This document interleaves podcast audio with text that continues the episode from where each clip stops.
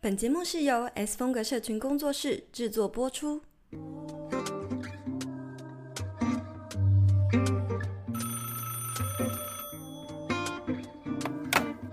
，Hello，听得到吗？有声音吗？喂喂喂，有，Hello，我是青椒。欢迎回到 Hit Me Up 下班打给我的第七十八集，是七十八集吧？我们竟然来到七十几集了。今天这集呢，我们要来聊聊到底有钱人的脑袋装什么？想要致富，你需要必备哪三个金钱观呢？在开始之前呢，青椒帮我们念一下，我们终于有新的评论留言了没，错，该暌违快一年了吧？最好是。我们的新的留言是来自 Jeff Not Smoke，他说呢：“你们好，我是海军上尉退伍的一个军人，目前他也是社群经好营者。哦！他的账号呢是在经营一个原子笔插画的创作者。然后他说呢，他非常认同我们内部管理没做好，就不应该对外。然后，但是其实有时候还会对没有收入来源感到焦虑。然后他说，虽然现在退伍时间变多，但总感觉时间不太够用，时间管理也是一个大课题呢。希望有机会可以跟我们多做交流。他应该是在回复我们之前有一集在讲斜应该是有一集在讲斜杠经营创作者，还有那个到底为什么那么多人在经营社群，这个应该是还还有什么线上课程相关的主题，应该是有呼应到。对他应该在回应我们那一集，非常感谢你的留言。真的真的好，那我们今天念完聊一聊，我们要来聊聊哈，我们这一季新的一季有有讲过嘛？我们也要来聊聊跟财富自由有相关的话题。那上一集呢，我们有讲到很深入，就是为什么大家会希望财富自由，以及啊也讲了很多关于财富自由的定义是什么。还没有听过大家记得回上一集听听哦。那今天这集呢，终于要真的聊到一些关于 比较真的是跟实际跟钱有关的哈。想要从《致富心态》这本很有名的书出发，聊聊呢三个这本书里面有提过，你想要致富的一些心态是什么？我们应该要如何调整对金钱的态度和心态，才能够为致富准备好啊？好，那在开始之前，如果你是我们节目的忠实听众，非常欢迎五星评论或分享给朋友，也可以到资讯栏追踪我们的 Instagram 账号，我们也会在线动开放 Podcast 提问或投稿，还有更多最新的消息。首先，先请青椒简单介绍一下《致富心态》这本书好了。好，致富心态呢，它的作者叫做摩根好色，他其实呢是一个创投基金协和基金合火人。之前呢，他是《华尔街日报》跟这个理财网站万里富的专栏作家。那他呢，在这本书里面就提到说，你怎么样去看待，或者是你对金钱的态度，去会决定最后会决定你最后有拥有多少的财富。因此呢，我们在我们等一下呢，会从这本书延伸出三个金钱观，跟结合一些自己的故事跟想法来做，跟大家做一些讨论，这样子。对，没错没错，因为呀、大家不知道有没有听说过一个说法，就是你怎么样对待你的金钱，你就决定了你拥有多少的收入。很多时候啊，我们可能会觉得啊，我们就是努力拼命的赚钱，你的口袋呢就会越来越饱满。但事实其实不是这样，有时候其实也跟吸引力法则，或者是跟你嗯对待这个东西，你是怎么样对待它，你就会吸引怎样的东西过来。所以我觉得这跟好像吸引力法则是蛮息息相关的。所以首先呢，我们就会从这书中里面讲到有很多不同的金钱观，但是呢，我从中呢截取三个，我觉得呃蛮蛮可以深入讨论，然后我们也会各自分享一下自己的想法的金钱观来跟大家说说。好，首先呢，他有讲到第一个金钱观呢是花钱向他人炫富是最快变穷的方法。这本书里面的作者啊他就认识了一位叫做罗杰的年轻人哈，这个年轻人他总是开着豪车，然后身上呢都会穿戴很很奇花的名牌。那可是突然有一天，他就发现，哎，奇怪，这位罗杰呢，他怎么某一天他本来都是开什么劳斯莱斯啊这种很夸张的车子，就某一天就换成一台很老旧的车。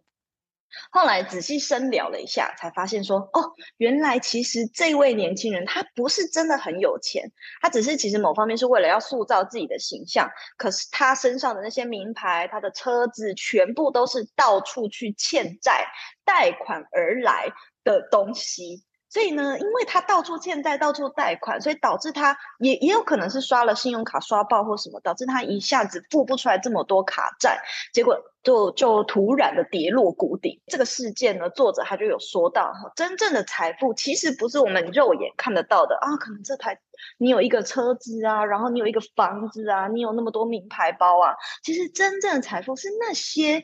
可能在你银行里尚未转换成物质的东西，其实他也没有讲在银行里啊，他是有特别 highlight 说尚未转换成物质的东西。那我直接联想是，也许是在银行里面的钱，也许是我们心灵上的富足等等。对，那我们也可以来聊聊啊。那这个故事。呃，会让我们联想到，呃，跟我们比较接近，或是现代在网络上有没有哪一些现象？有没有看过像这样的人？在网络上也有稍微先看到这个故事，但我觉得这件故事很吊诡的事情是，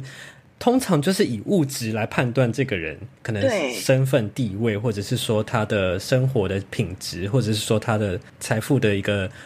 叫什么层次在哪里。可是他这这这本书提到一个观点是完全翻转呢。真正变成物质的那些都已经不再算是财富这个意思，很酷诶。我觉得我没有想过这个概念，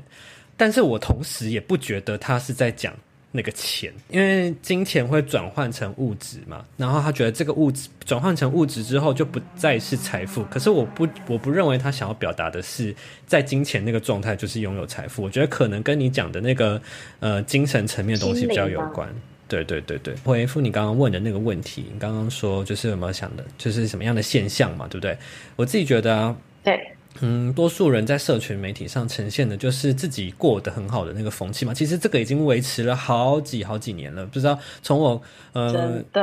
我觉得以前。以前那个什么文章式的部落格还没有太可能也有这样子的风气，但是随着这个快速的更迭的 SNS 的时代来临，就是那种呃脸书啊，然后 Instagram 啊，然后甚至更多的快速可以发布东西的一个网站来临之后，大家要随时随地的呈现自己。很好的那个一面，去哪里玩啊？去吃什么好吃的啊？认识哪些名人啊？然后开什么车，拿什么包啊？就其实回到上一上一集我讲的，其实对自我认知的心态建立不够完善的人，也就是我们这些普遍的当代人来说，每一个这样子发出去的贴文都会牵引着大家的情绪。每一个你你你会被牵引情绪而跟着发这样子的贴文，你也会看到别人的贴文而被牵引情绪。其实我就觉得这边就是一个大的。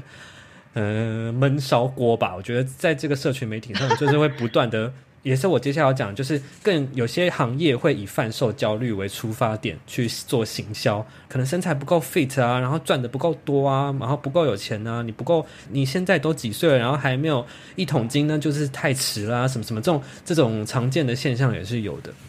然后过去我其实真的是深受其害，我追踪了很多让我很焦虑的朋友或是 KOL，但是呢，我某天就已经受够自己的这种焦虑跟沮丧。嗯，我之前有讲过这件事情，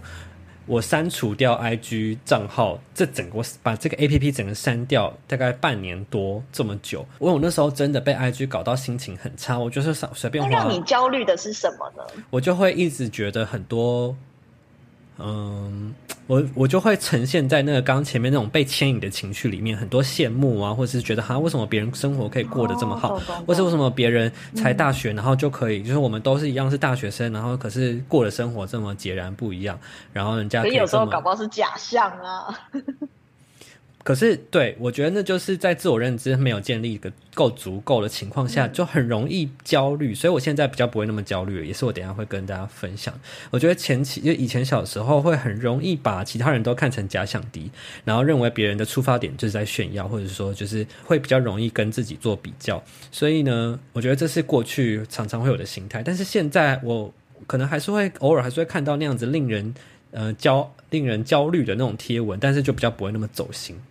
我觉得现在现在的状态是比较像是这样。对我其实啊，刚你讲到在社群上，我们很常看到像这样子的情况嘛，就让我想到 Netflix 上面《创造安娜》这部影集，不知道青椒有没有看过？我没有看过，但是我知道这部。对，创造安娜，我想应该有很多人看过。然后我觉得这部影集，拜托你要去看，真的很精彩，好不好？他呢，就是因为了要塑造自己是纽约的上流名媛的形象，那所以他不但改了自己的名字，就是跟那个作者讲的那种人，到处去贷款，然后呃说自己要创业啊，然后去买那种很多名牌包啊，然后打进这个时尚圈呐等等。那因为他把自己的形象塑造成那样，还有名字也。听起来很像上流社会的姓氏，所以呢，呃，在纽约的这些上名媛圈呢，没有一个人怀疑他是假名媛。这个大家去看，自己去品味一下。那个里面讲的就是这种炫富的部分。所以他后来呢，也是因为这样子买呃到处贷款，然后买很多东西去打点自己或什么。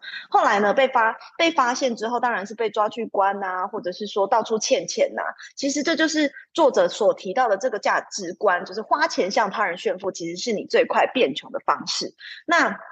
甚至还让我联想到之前志志奇七七他在他的频道有报道过一件事情，就是王美圈的假名媛现象。那这个名媛假名媛现象呢，虽然他报道的是在呃可能呃大陆那边会比较盛行，可是其实我觉得啦，全世界都有这样子的情况。比如说，甚至还有所谓的幼儿园。哦，幼儿园园是名媛的园，或者是佛园，就是假装自己啊照顾小孩，假装自己去拜佛什么什么的。然后甚至还流行一种群组，其实台湾我觉得三号应该也是有，就流行一种群组，大家呢会加入那个群组，然后一起花钱去租一个很豪华的饭店，比如说可能假设呃日月潭的那个五星级饭店啊，或者是哪里呀等等，反正他就是去租那种五五星级饭店，然后每个人呢就在那房间或者是哪里轮流。拍照，那他就是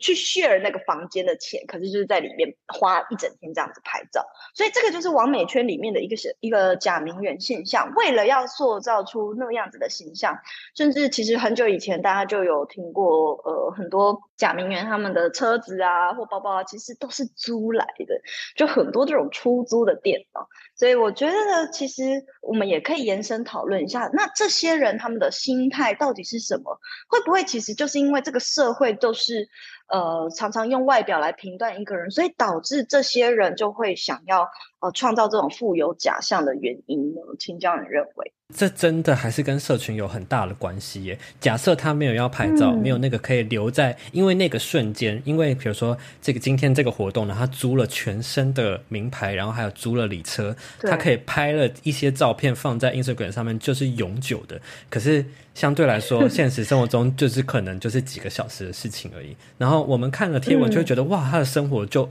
就等于是那样了。我们从 Instagram 上面看了别人的生活，是一个小小的切片，就觉得那是他整体的样子。就我觉得这就是会造成我们互相贩售焦虑的一个最主要的来源。没错，没错。所以不止品牌在贩售焦虑啊。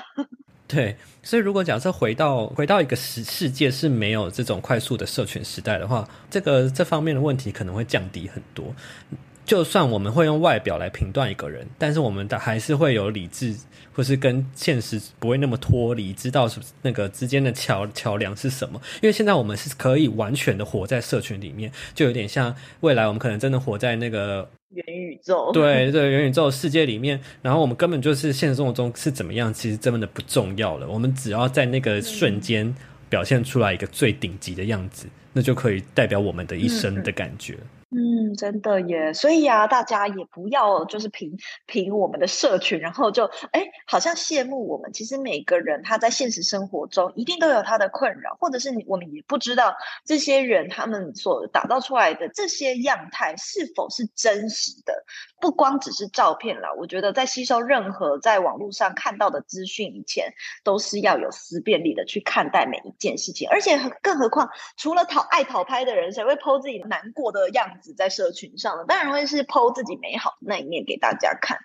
我觉得说到这件事情，也可以延伸另外一个话题，因为在社群上面，也你一直发负面的文也不对啊，然后你发太正面的东西，人家会觉得你在炫耀。我觉得上面这是社 社群生态真的是。很难，就是去那个满足大家。对啊，对对对，好，那这就是我们作者呢提到的第一个金钱观：花钱向他人炫富是最快变穷的方式。你是一个很有创意、有想法、想要玩社群却又找不到伙伴一起经营的自媒体创作者吗？PPCC 创作者爆米花计划开放招募啦！这个脸书社团可以让彼此互相激发创意，还有灵感，一起创作。每半年会有一次大型聚会，每年呢更会一起玩不同的社群串联活动，共享流量，凝聚社群力量，让彼此有更多的机会被看见。现在就立刻点击下方链接，查看加入方法吧。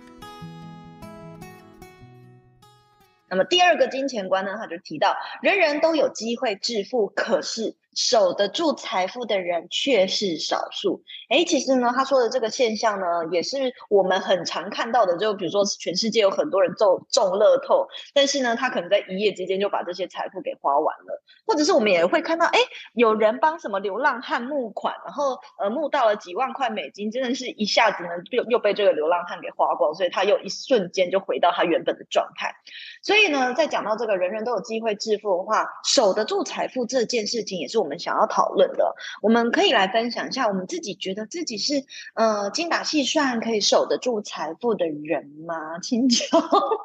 你是精打细算的人吗？我跟精打细算这个词是完全就是八竿子打不着的人，我真的不是精打细算的人。我我我举个例子来说好了，我就是那种你你还记得吗？我是那种太想玩动物森友会，然后买不到 Switch 就先买游戏的人。然后我也是那种不太 不太会打麻将，然后因为麻将那一组麻将太漂亮，然后也会买的人。讲起来就觉得自己真的是一个很愚昧的一个人类。但是说起来，就是在特殊时时期我是这样，但是日。常的消费，我是。会因为很常犹豫不决而到最后什么东西都没买，就我可能会因为日常的一些开销，就比如说我要平常要哎可能去逛街买衣服好了，我在同一间店里面可能觉得哎三四件我都蛮想要，可是我真的全部逛完之后，我觉得就犹豫到不行，最后我又就全部把它们放回去，然后我可能会什么东西都没有消费又出来，所以我觉得我自己是蛮 天平的两端的，我觉得对对对，我我不是在我不算精打细算，但是我很容易犹豫到最后我什么东西都不会消费这样子。你就是天秤座啊，就是容易犹豫啊。没错，那你是？哎，那那说起来，嗯，我当然也不是精打细算。说起来，我们两个都不适合给别人什么守财的建议啊。真的。我我完全没有办法给出实质的建议耶。好啦，OK，那我们来讲到一下关于我自己好了。就是我完全也不是精打细算的人，因为对我来说，我觉得时间其实更加宝贵。那像派大跟我反而比较两极，他就很喜欢会去先去比价，他觉得我不要那么冲动，就是喜欢就买了，我应该要先比价，然后有一个知道说哪一间可能比较好啊，或比较便宜啊，再去买，不要那么冲动。可是像我是觉得我。懒得再走到下一个接口，我懒得再花时间上网去找有没有更便宜的东西。我我只要觉得这个人他的服务很好，或者是我跟他的感觉是舒服的，然后他的东西就是其实是一样的，我就会觉得我就在这里消费就好了。我懒得再花时间去找东找西，因为我觉得其实你在花时间去比价的这个过程啊，你也在浪费你的心力。然后你你比价到最后，你可能就不会买了。所以如果是一个真的本来我就会买的东西，我就不会去比。但说真的，我真的觉得派大很会。做采购这件事情，我觉得那你以后买东西就交给他就好了，你你不需要出力气，你就把你的时间全部省掉，全部都交给他去做就好。他很会做采购，你从哪里哪一点看出来啊？就他很会买到一些缺货的东西，然后买别别人都买不到，但他买得到。动身也是，相机也是啊，我到现在都还没买到哎，我就是两个月了，三个月 我都还没买到，而且他完全连排都没排啊。对啊，我真的觉得很傻眼。所以回过头来讲哈，人人都有机会致富，守得住财富的人却是少数。光是守财这件事情，我觉得其实我们反而要去思考的是，我能不能够拿捏好这个比例？也不一定是我要去做投资让钱滚钱，或者是不一定我要。成为一个很 抠门的人，然后省东省西，然后都不敢对待自己好，而是我们应该要懂得在哎储蓄以及犒赏之自己之间拿捏这个比例。所以，我们两个，嗯，青江你也可以分享，你在守财跟犒赏自己之间，你会 特别去拿捏这什么样的比例吗？还是你那偷笑，你应该是没什么概念的人吧？我觉得这两题真的就是有点考倒我，完全没办法给他建议。好了。我其实还是可以讲的啊，我觉得是很会讲漂亮话的人。我觉得最简单的方式，其实就是用最快的方式存到紧急备用金嘛。那接下来你就是去平衡你的收入跟支出，啊之后取得一个合理的比例，是专门用来犒赏自己的。那当然讲是这样讲，我很会讲，但是实际上是怎么样，我不知道。实际上自己有没有做到？哎，Who knows，对不对？我其实也常常看到，就是像很多人提供的理财建议是，就是先把钱留给自己，然后再去花钱。意思就是说，你想要先存多少钱起来，你应该要先把钱放进你的户头，然后呢，再拿剩下的钱呢去缴费。所以我，哎，我觉得这个这个方式也不错啊。先把呃要存的钱留起来，然后可能你要缴电话费，再缴房租，再拿多的钱去缴这些钱才对。所以我觉得，哎，这个理财观其实也有颠覆我原本的想法。大家很常都是我先把我要缴的那些钱先付掉，剩下的才留给自己。可是其实有很多理财专家讲的都是相反的，不知道呃线上听众有没有人也是有听过这样的储蓄方式呢？也可以留言给我。那我自己本身就是看过这样的理财书之后，或者是我身边有一些外国人朋友，他们也是这样做，就是先把钱留给自己，然后再去处理那些应该要有的这个消费，或者是处理那一些应付的账单。然后他们也是因为这样子，所以人生过得也比较快乐一点，比较没有那种就是觉得说啊，我的父亲这个只剩下一点点钱，然后就无法犒赏自己这样子。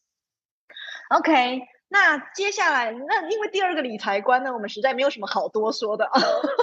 没有办法给大家守财的建议。但是如果大家听到这边有一些守财或理财的一些小配包，也可以留言跟我们分享，或者是私讯跟我们分享，教教我们这两个理财小白哈。那第三个最后一个金钱观呢，就是作者他说，只要你人生有一两件事情是成功的，你就能够产生长尾效应，有机会致富。所以这是什么意思呢？我们可以看到现代创业的年龄越来越下修，可是我看到的一个现象是哈，嗯，敢创新的人其实很多啊，可是坚持下去的人少之又少。在这个素食的创业时代呢，我们会发现有很多年轻人是，哎，他一股冲劲，我好多想法哦，所以我就开始做做做做。但是因为大家都追求快速的变现、快速的成功。可是其实你知道吗？有很多事情，也许我们在社群上看到很多人，他他成功好像很快，所以他自己在执行的时候没有办法那么快看到成效，就认为这件事情已经等于失败，于是就在中途放弃。殊不知，其实你每做的一个步骤，或者是你每采取的一个行动，它都有机会成为一个长尾的效应。所以作者认为说，人生中我们只要做好一两件事情，足以产产生这个长尾效应。意思也就是说，你是不是能够在戏棚下站得够久的那个人，让钱滚钱，或者是让这个报酬一天比一天看起来变得更可观？那我所以我觉得这件事情也回想起来，很像是我们在做社群经营个人品牌一样。很多时候我们会看到发一篇贴文，哇，只有一百个赞，然后你就觉得自己很糟糕，自己做不起来。可是你也可能有可能你也才你这个搞不好是他的的账号的第五篇贴文，然后他就觉得自己为什么还没有收获，还没有粉丝。所以我觉得大家都太心急了，在这个社会哈，我们每一天的每一个小动作的累积，或者是一篇贴文，它其实都是有可能在未来成为一个你的代表作，或者是一个看不见的累积，或者是为你带来一个可能新的机会，我们永远都不知道。就像我出书的机会也是，诶，我以前在网站上或者是在贴文里面分享我自己的那些职业的故事，所以突然得到了机会。那我们也可以来分享，有没有什么过去学习过的事情，在当下并不晓得可以为自己带来什么，可是呢，现在在日后回头看，发现诶这件事情，这个学的东西，或是我做的这些事情，竟然为自己带来帮助的呢？请教。嗯，很多诶、其实最直觉想到的事情就是 IG 视觉行销设计课里直接 IG 视觉行销设计课里面的内容，因为过去，嗯，我觉得它里面集大成的我。过去二十多年来，生活里面生就是那些生活里面汲取的养分，就是过去我学了很多东西，我都不是在为了什么而学，我都只是为了 for fun，我就是想学，我觉得那感觉好玩而已嘛。对，我觉得那是好玩有趣的东西。就是我我每次都这样举例来说，我每次都举例的，我学了这么一堆东西，大家应该也都听过。比如说小学，我我小学去那个什么巨匠电脑学了一些古早的那种绘图软体，现在都已经没有了。绘图的，现在根本没有那些软体了。然后还有还有去学水彩，然后我也，有去学过 POP 字体耶，但是我是自己，学过，但我是自学，因为我就觉得。我就买麦克笔在自己家里面就是疯狂的一直写这些，我整个过年都在写，然后还有什么嗯，太有趣了。就是我原本想要讲这个，我觉得天呐，好古老。现在的小朋友知道什么是 POP 字体吗？好，然后？然后好笑的。然后大学的时候有去另外修一些，就是我是日文系嘛，然后我另外去修了一些什么 PS 的课程啊，就是电脑绘图啊，或者是说修图的课程。然后我还有一段时间是很爱做拼贴手账的，就是你知道我很爱剪剪贴贴，然后买那个什么买一些素材就对了。然后也在那时候开始研究一些基本的摄影技巧。然后你看现在全部派上用场、欸，就是这样磨练下来，我对各种嗯软体的掌握啊，然后颜色的敏锐度啊，然后拼贴排版的想法啊，你你有没有发觉我在做天文的时候很像在做拼贴？我自己都觉得我每次在做天文的时候很像在拼贴一些以前那种真的有点像、对对对嗯美式复古杂志那种感觉。排版、啊，对对，那都是我以前很爱做的事情，然后我全部都集结到现在做贴文啊，做社群啊，然后甚至甚至它还变成一堂线上课程呢，就是这都是我以前从来没有想过会累积到现在的事情。对，这应该我觉得蛮符合刚刚。所以线上大家，如果你想要汲取这个青椒它的这些精华，去上它的 IG 什么 IG 视觉觉形象哎设计课，天哪！忘记了 IG 形象设计课，我都笑到脸红了我。好，OK OK，那我觉得我自己跟你其实蛮像的欸，因为我从小时候也是一直去，呃，我我也去巨匠电脑上过电脑课，然后呢，我还学过网页设计呀、甚至我以前呃从国中开始，我就连续当三年。的学艺鼓掌，所以我因为我自己是学艺鼓掌，所以呢，我就会去，我就去外面学那个 POP 字体，因为以前在国中在教室要负责做海报的人，那后后来呢，我自己也是很喜欢所有跟美有关的东西，我自己都很喜欢。所以在大学还有在西班牙的时候，我都有修一些艺术课啊，无论是绘画的，或者是建筑艺术，或者是等等的。那后来又在呃回到西班牙的时候，我们是念时尚产品行销嘛。那我觉得在这个过程中，无论是就是你感觉你只是在这里。生活，或者是你感觉我只是去看一个展览，我以前也超级喜欢去美术馆看展览的，所以这些这些生活部分可能都让我对于一些基本的美感或者什么，其实都是很有帮助的。那这些美感呢，会帮助我的什么呢？可能是在呃未来的职场上，可能刚好后来后来我到杂志嘛，以及到现在做自媒体，就即便我不是设计科系的，就是我跟青椒我们两个都不是设计科系的，可是我们都能够。很清楚知道，哎，怎样的东西是好看的，怎样的东西是大众会喜欢的，怎样的东西会是时髦的。所以我觉得，呃，这也是一路上就是默默的累积下来的一些事。还有就是以前学习，一直就学西班牙文嘛，然后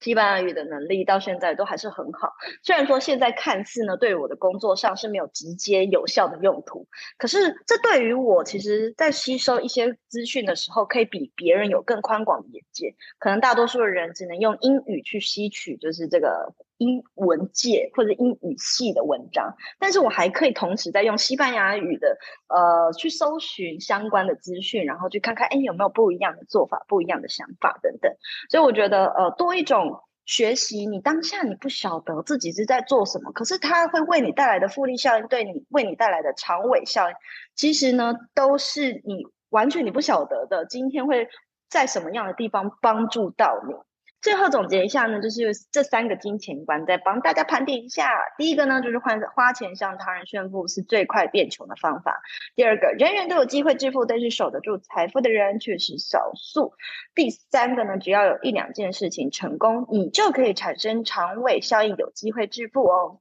那最后我也想补充一件事情哦，其实作者有在书中提到一件事情，呼应我们上一集讲的。就是到底什么是财富自由？他有说到，其实金钱它只是一个赋予我们能够拥有掌控时间的能力。所以对于作者来讲，他也很认同，其实所谓的财富自由，就是等于你有你拥有这个时间自由的意思嘛。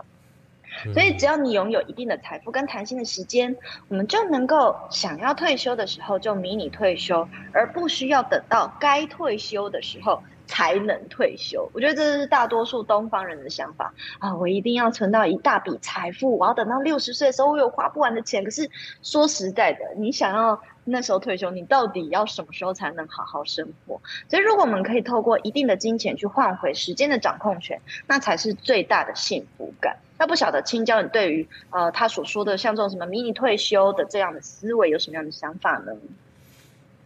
我觉得非常完全非常认同，因为我现在的生活基本上已经是已经是拥有了，嗯，蛮大一部分的时间的弹性了。然后光是拥有这个时间安排的自主权，呃，我觉得这样这个状态就对。跟那个每天上固定上班下班的那些被时间都被绑定的人，我觉得心态应该是差非常多的。为什么大家会永远都很怀念大学的那段时间？因为你大学时间就是很轻松啊，不也也不能这样讲了，就大部分很很多的大学生的时间是，呃，多数大学生是可以自己排课的。然后有些人就是可能可以把专注把课程排在一到四，那你 maybe 你就可以礼拜五就开始放假。那就是为什么这件事情那么让人开心，就是因为你时间是自己掌握的。你可以决定自己什么时候要上课，可是你上班不能呢？你不能决定，哎，我今天我今天加班加到十点，然后礼拜五不来了，你你也不能这样嘛。所以呢，所以我觉得时间弹性这件事情，或是时间有掌控权，对时间有掌控权这件事情，真的是很大的幸福感来源。那你可以再多分享一点，比如说你刚刚讲到，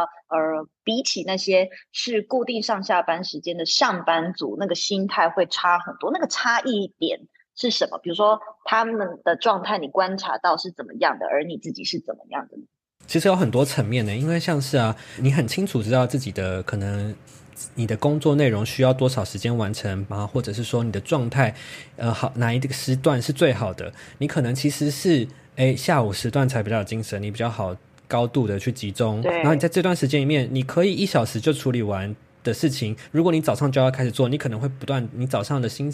呃精神不太好，你可能要花到两到三个小时，然后你就觉得为什么我要从早上就开始做这件事情？你没办法弹性的安排，我从下午开始做的话，我对我两个小时就全部做完，然后我要这边做八小时，然后就是这种时间弹性是一个，然后呢，呃。就是生活上面其他的事情你要去安排，比如说去邮局啊、去银行啊、去看医生啊，像这种事情，你一定都只能你下班的时候去，你就是一定要等你全部事情忙完下班的时候去，要么的时候。对，可是你已经只剩下六日可以休息了，你还要花那些时间去做那些，比如说办一些事情，就会觉得很烦呐。我觉得这些差异点就是在这些生活中的琐事里面很长久，很明显。对啊，对啊。哎，可是说实在的，你毕业后你也没体验过什么正打卡上下班的 那种工作吧？你怎么知道那那是痛苦的？我知道啊，我还是不是我我还我毕业前就有。几乎算是正职，就是打工流变成正职的排班方式。然后我毕业以后又去当兵，哎，当兵就是完全的时间被顶，就是按表操课啊。你在里面就是什么都不能思考，你就是几点到几点就是干嘛，几点到几点就吃饭睡觉，就这样。我知道那个感觉是很痛苦的。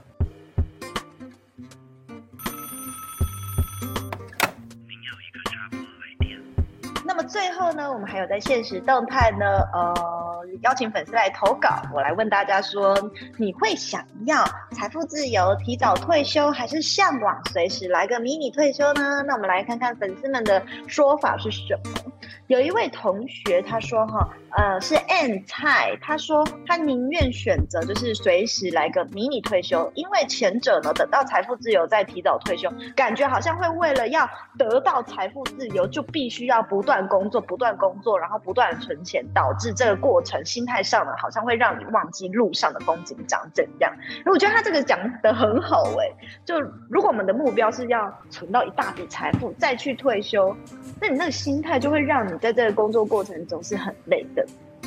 OK，然后还有一位同学，他叫做佳琪爱，他说他希望自己可以提早退休，然后环游世界，做自己喜欢的事情。虽然他可能也是第一次听过迷你退休这个，所以他可能会比较希望是赶快财富自由，赶快提早退休。